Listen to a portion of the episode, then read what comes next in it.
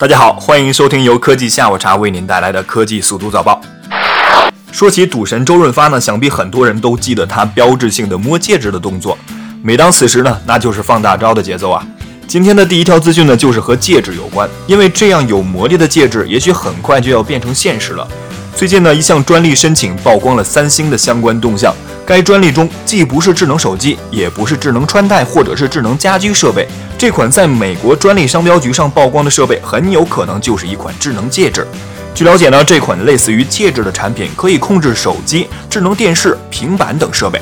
或许呢，未来你真的可以通过它提前看到牌面，当一回赌神呢。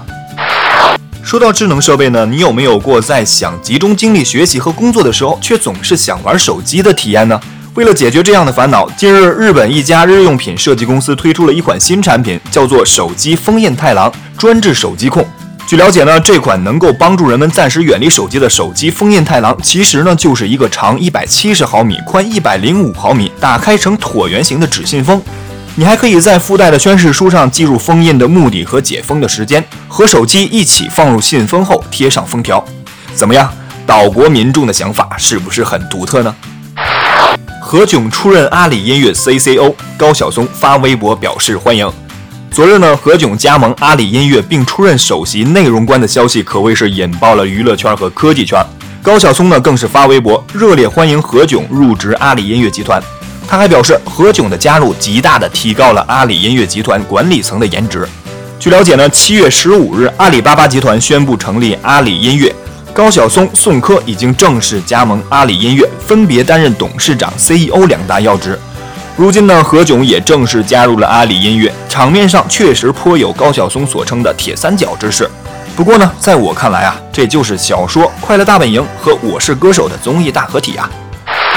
iOS 版微信在昨日迎来了6.3.9版更新，虽然只是小版本号的变化，但新功能却不少。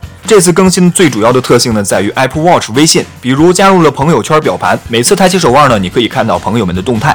还有呢，就是小信号、语音消息等特性，现在对着手表说话就可以发送语音消息了。此外呢，微信还表示，这次更新完全是为了 Watch OS 2进行了重写，不仅更省电，性能呢也提升了一点五倍。话说生态好，待遇就是不一样啊，别的智能手表可就没有这待遇啊。